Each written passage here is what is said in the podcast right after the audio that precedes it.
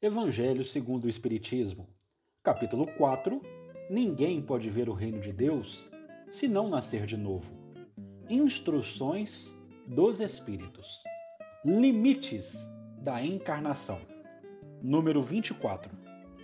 Quais são os limites da encarnação? A encarnação não tem, propriamente falando, limites nitidamente traçados se se entende por isso o envoltório que constitui o corpo do espírito, já que a materialidade desse envoltório diminui à medida que o espírito se purifica. Em certos mundos mais avançados que a Terra, ele já é menos compacto, menos pesado e menos grosseiro, e por conseguinte, menos sujeito às vicissitudes num grau mais elevado, é diáfano e quase fluídico. De grau em grau, ele se desmaterializa e acaba por se confundir com o perispírito. Segundo o mundo a que o espírito é chamado a viver, este toma o envoltório apropriado à natureza deste mundo. O próprio perispírito suporta transformações sucessivas.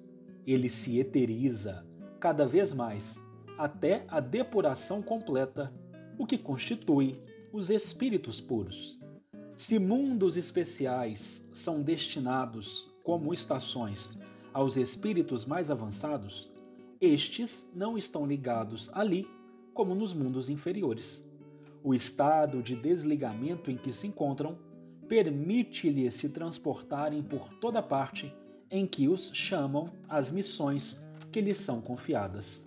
Se se considera a encarnação sob o ponto de vista material, como ocorre sobre a Terra, pode-se dizer que ela é limitada aos mundos inferiores. Depende do espírito, por conseguinte, dela se livrar, mais ou menos rapidamente, trabalhando pela sua depuração deve-se considerar também que no estado errante, quer dizer, nos intervalos das existências corporais, a situação do espírito está em relação com a natureza do mundo ao qual se liga pelo seu grau de adiantamento. Que assim, na erraticidade, ele é mais ou menos feliz, livre e esclarecido, segundo seja mais ou menos desmaterializado. São Luís, Paris, 1859. Nunca é demais nos recordarmos da construção dos capítulos do Evangelho segundo o Espiritismo, como um estudo humildinho das passagens da vida do Cristo, em especial no que se refere ao seu conteúdo moral. Cada capítulo de O Evangelho segundo o Espiritismo vai trazer em seu bojo, inicialmente, o texto evangélico que será objeto de análises. Após considerações sempre muito inspiradas de Allan Kardec. Finalizando os capítulos, teremos as instruções dos Espíritos, mensagens transmitidas com o intuito de nos iluminar. No que se refere ao capítulo 4, a primeira mensagem conversa conosco sobre os limites da encarnação, dizendo-nos que, se consideramos não apenas o aspecto material, a encarnação não tem limites. O perispírito vai depurando-se a materialidade desse envoltório diminui à medida que o espírito se purifica. Em mundos mais avançados que a Terra, ele é menos compacto, menos pesado e menos grosseiro, sendo dessa forma menos sujeito às vicissitudes e contrariedades a que aqui estamos acostumados.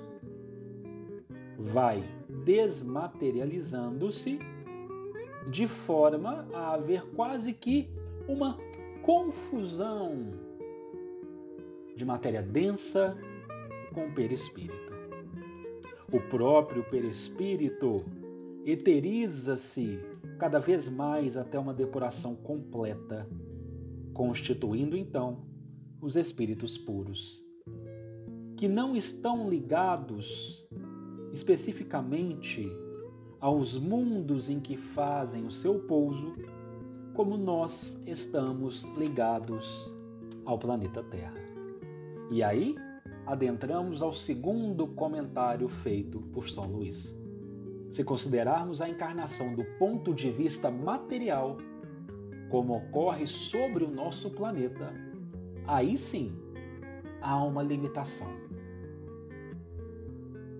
Nós, a nossa individualidade, a nossa essência, liberta-se mais rápido desse ciclo provacional e expiatório de reencarnações, de encarnações, à medida em que vamos trabalhando pela nossa depuração.